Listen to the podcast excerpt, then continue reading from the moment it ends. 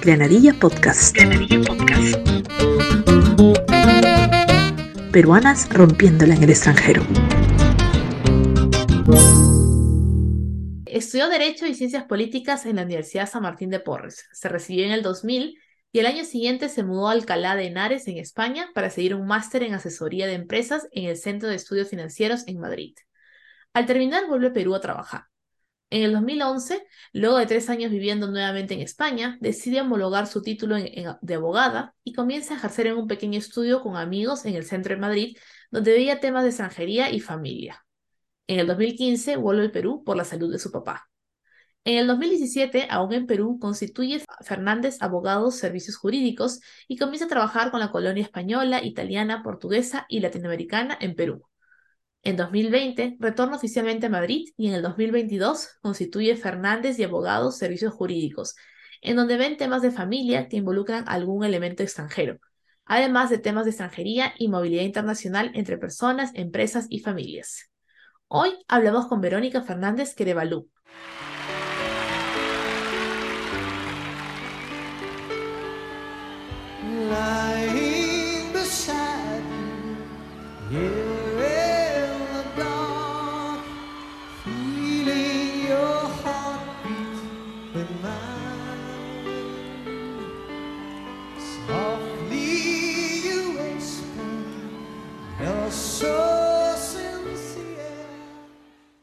Hola Verónica, bienvenida a Granadilla Podcast. ¿Cómo estás?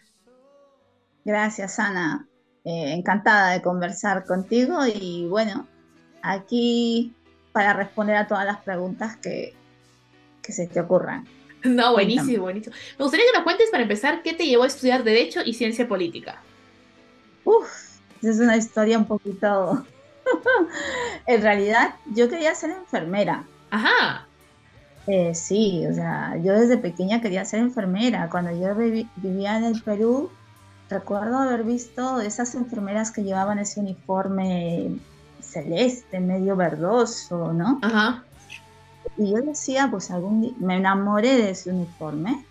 Y yo decía, algún día yo seré enfermera, ¿no? Pero, pero bueno, con los años ya uno va creciendo y, y bueno, pues era la, soy la última de siete hermanos y por, digamos, un poco por influencia de mis padres, sobre todo de mi padre, me decía que, que no, que cómo vas a ser enfermera, que tú tienes que estudiar algo que algo a lo cual no habían podido acceder mis, mis hermanos mayores, que casi todos tienen estudios técnicos.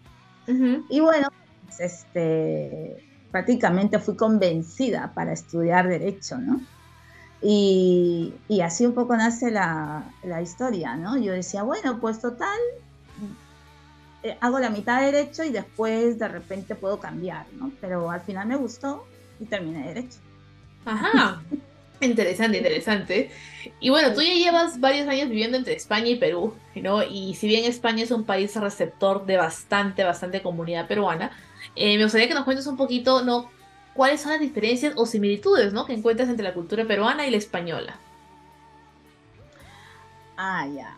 Experiencias y similitudes. A ver.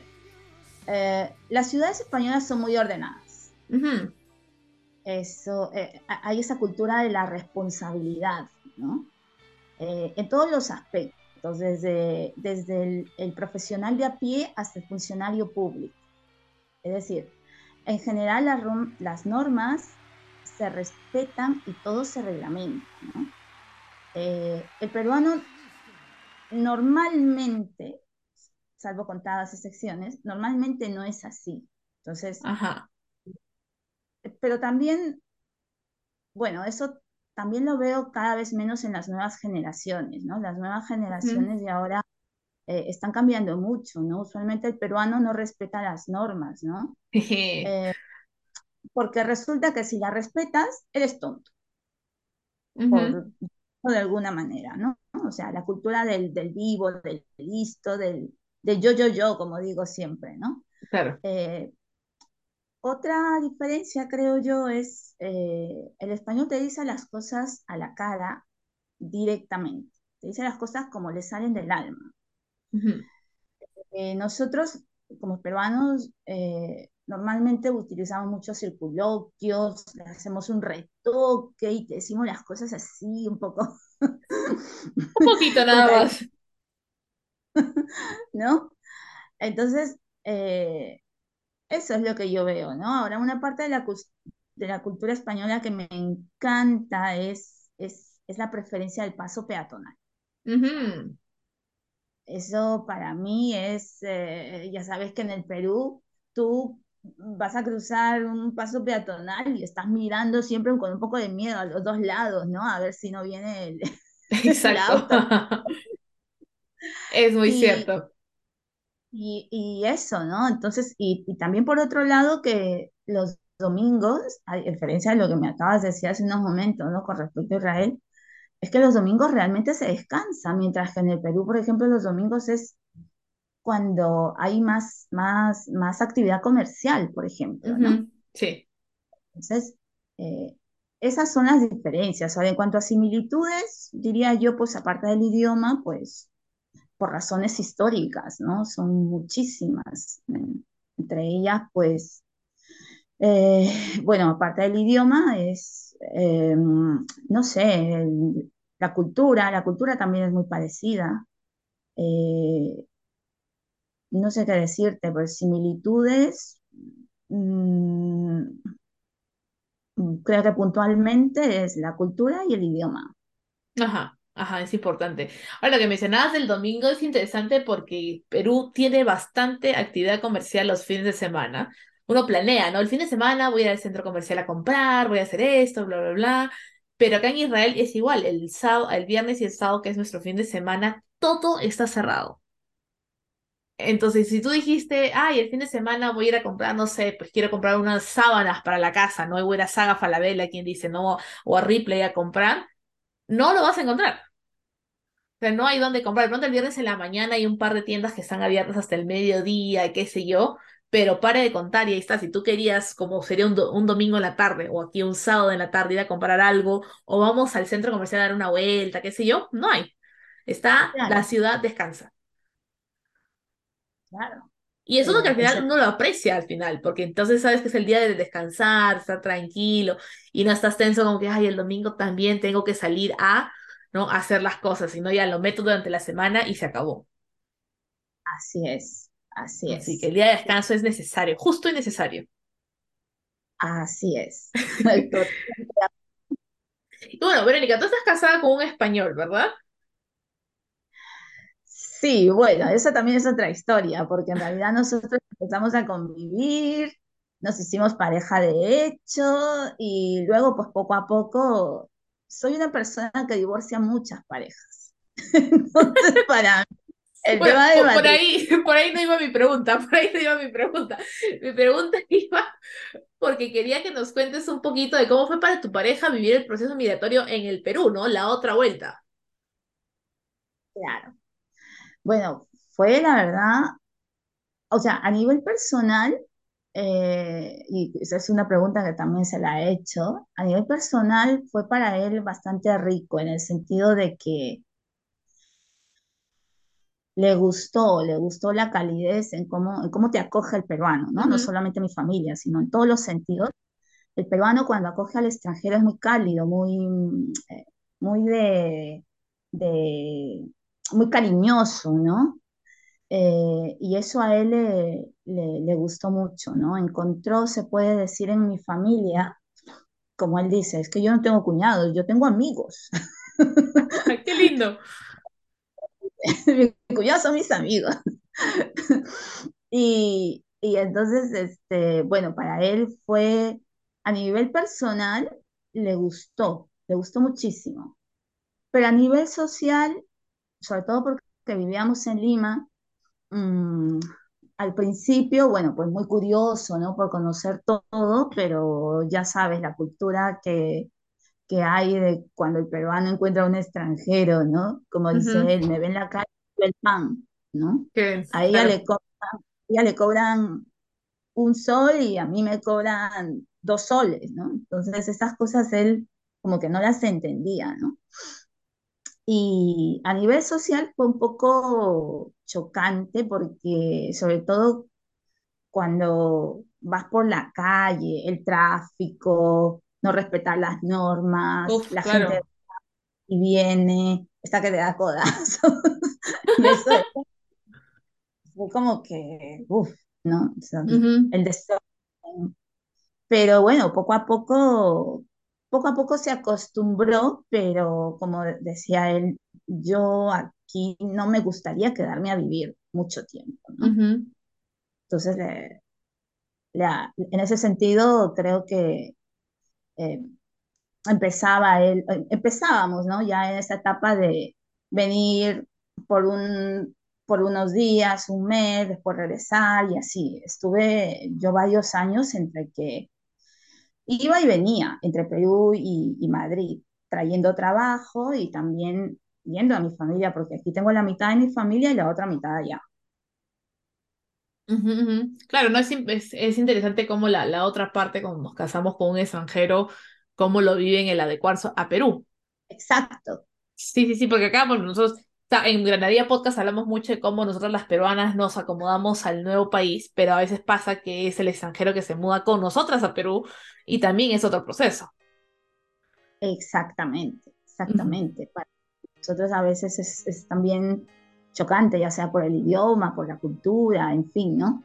Pero como yo ya, yo ya había pasado mi proceso migratorio en, en, su momento en este país, eh, y como ya sabes, ¿no? Como uno lo pasa, pues también lo, invocaba a él a que, bueno, eh, vamos, a, vamos a conocer a estos amigos, una peruana casada también con un español, entonces eh, trataba de hacerle un poco fácil esa, ese, ese proceso, ¿no? y aún así, evidentemente, no es lo mismo ir de turista que irte a, quedarte a vivir, ¿no?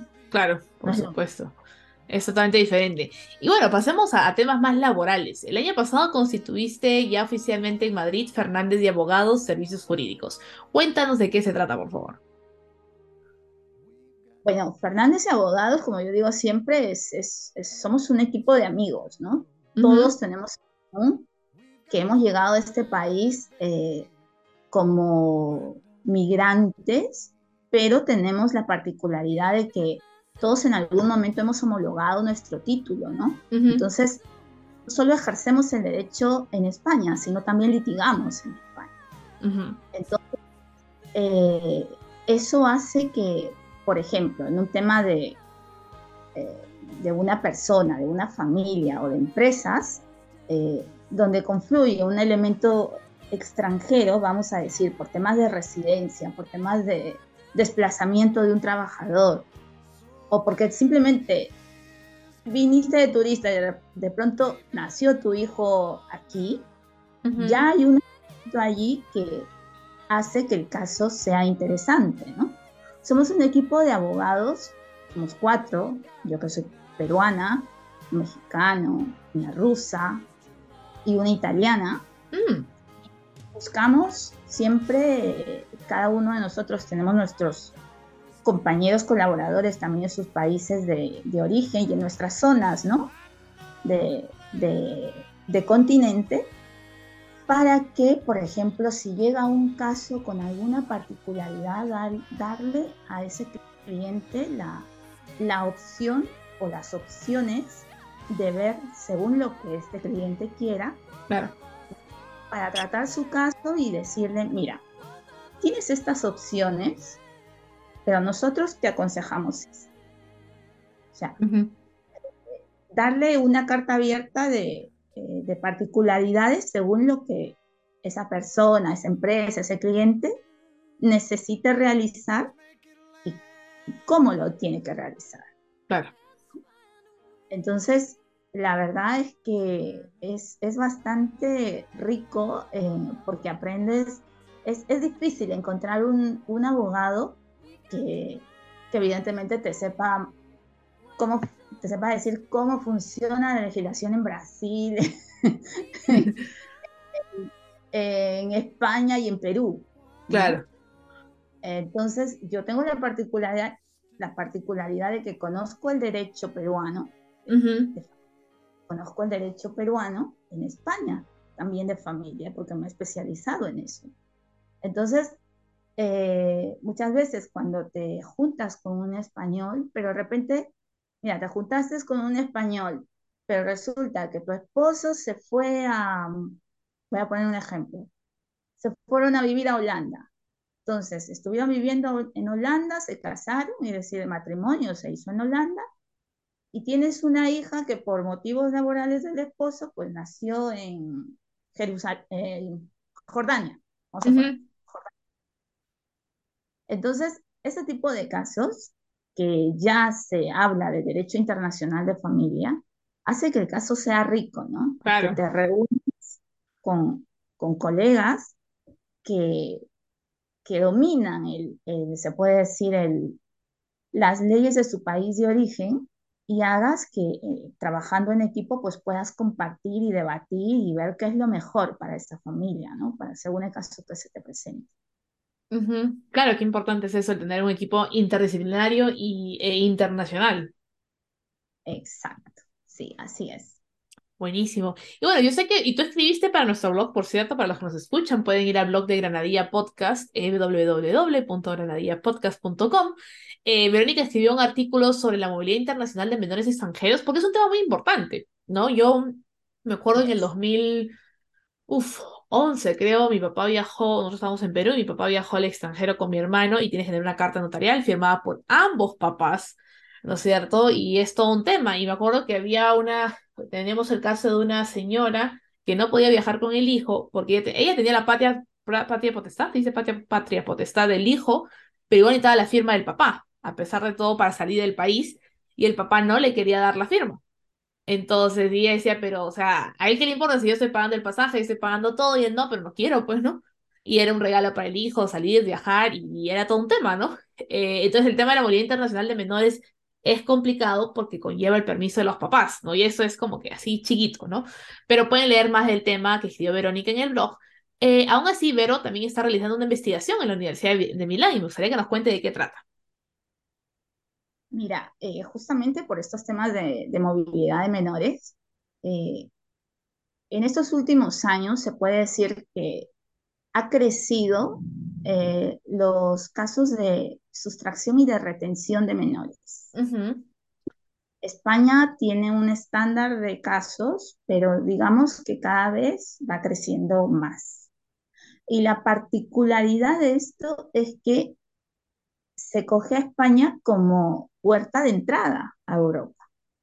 Pero ese niño, de repente, que se dijo que iba a viajar a España, no termina en España, termina en Italia, termina en Francia, termina en Holanda, en cualquier Entonces, eh, ¿qué es lo grave de esto? Lo grave es que muchas veces cuando hay un caso de sustracción de menores, quien, o sea, los países intervinientes son las autoridades centrales, que intervienen a través de sus autoridades centrales. En el caso del Perú es el Ministerio de la Mujer y Poblaciones Vulnerables a través de la Dirección General del Niño, Niña y del Adolescente.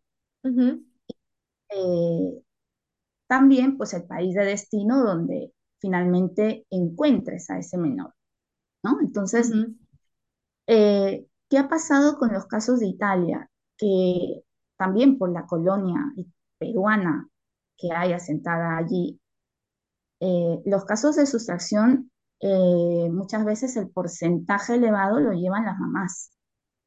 Mm. Eh, estoy diciendo que los padres no sustraigan, también sustraen, pero eh, la estadística demuestra que es la mamá la que normalmente tiene ese, ese estándar de, de, vamos a decirlo, entre comillas, ¿no? de secuestro. ¿no? Entonces, ¿Qué ha pasado? Que se están, estable se están mejor dicho, eh, identificando rutas. Ajá. esas rutas eh, son materia de estudio para que luego, a través de esos estudios que se hacen, eh, sea la autoridad, en este caso Italia, sea la autoridad la que pueda a partir de allí tomar acciones o medidas para que estos casos no sigan creciendo, ¿no? Porque la pandemia hizo fue también, y eso fue un agregado, lo que hizo la pandemia es de repente, sí, y hasta cierto punto se podría decir que estaba entendible, ¿no? Es decir, tenías a un niño eh, de repente en el Perú, pero su padre, vamos a ponerlo aquí, tiene papá español, entonces ese niño tenía que venir a pasar las vacaciones con el papá, por ejemplo. Resulta que ese niño terminaba quedándose porque el Perú tenía la salud pública tal y como la tiene, ¿no? Bastante eficiente en comparación a España. Entonces, de repente ese papá decidía que el niño tendría que quedarse aquí. Y de alguna manera estaba hasta cierto punto justificado, entre comillas, pero no dejaba de ser una figura de sustracción.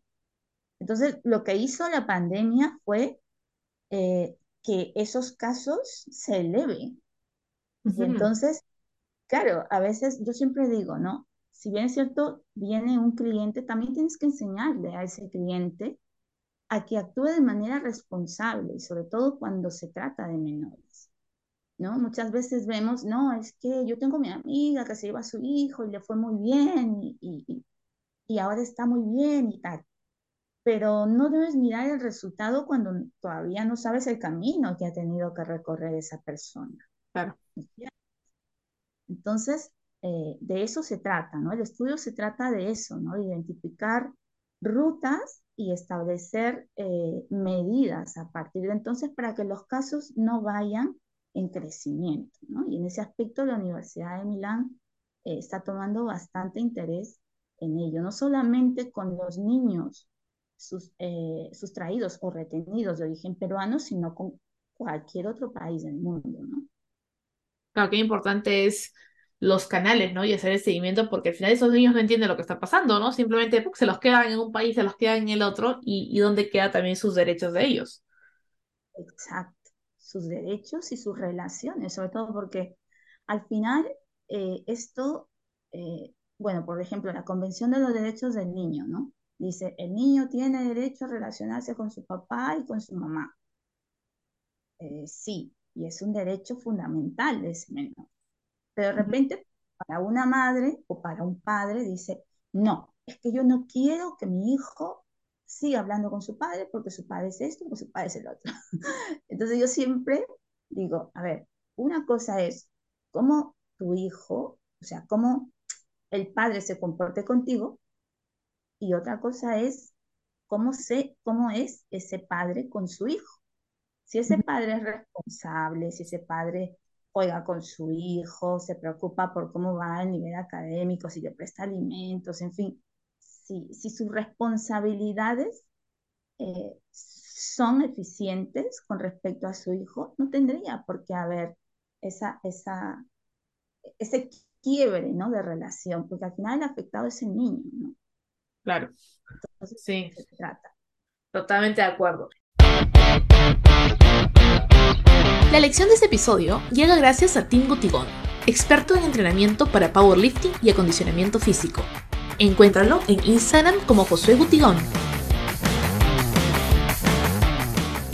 Entonces Verónica nos va a contar qué debemos tener en cuenta cuando migramos porque nuestra pareja es del extranjero.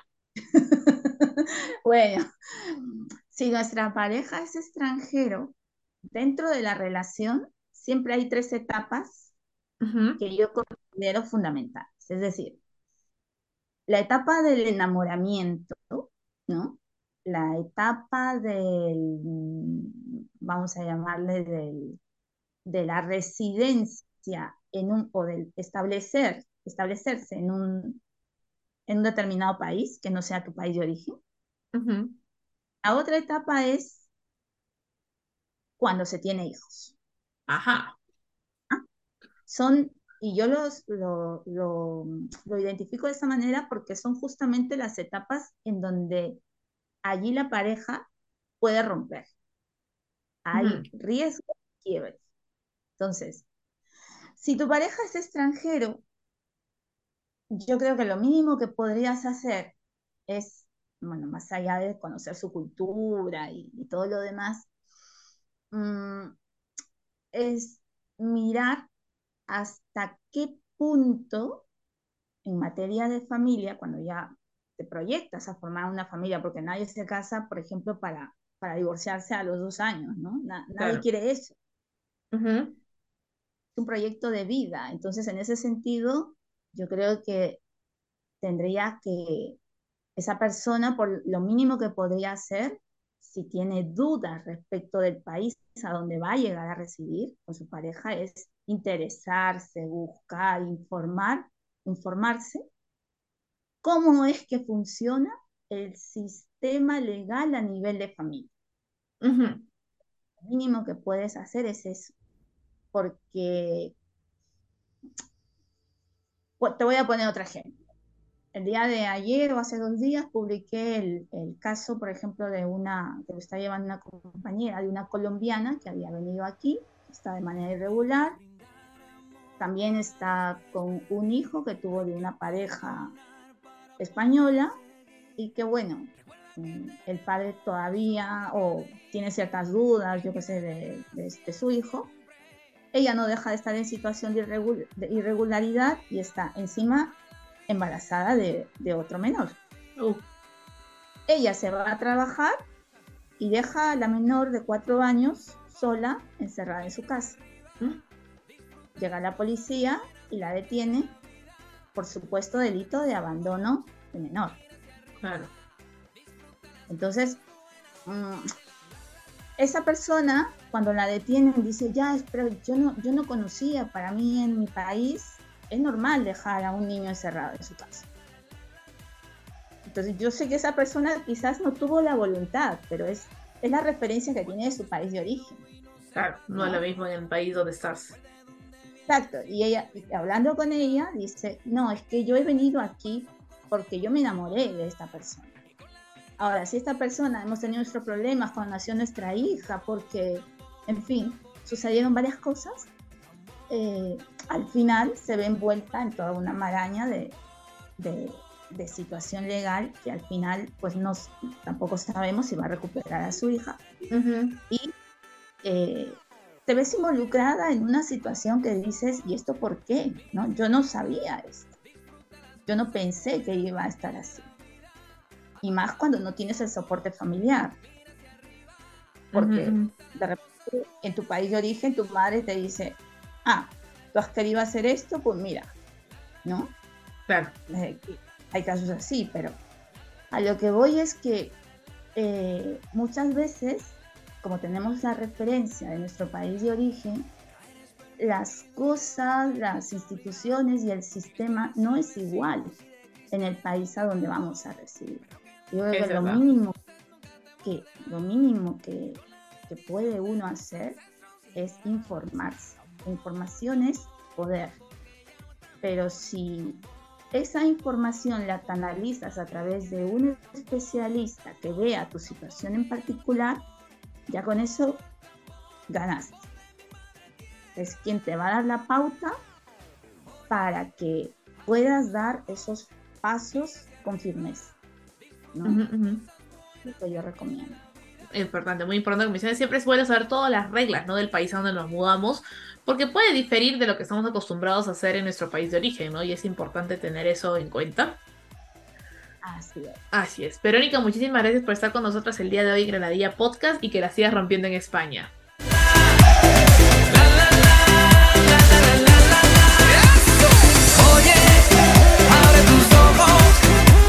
a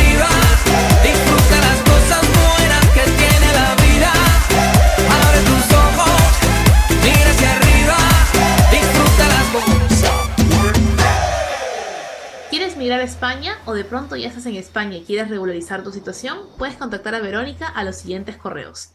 info arroba fernandezserviciosjurídicos.com o verónica.fernandez arroba icam.es. O también la puedes contactar a los teléfonos en Perú 999-725-262 o en España más 34 6098 71232. Gracias por escucharnos. Granadilla Podcast. Podcast. Peruanas rompiéndola en el extranjero.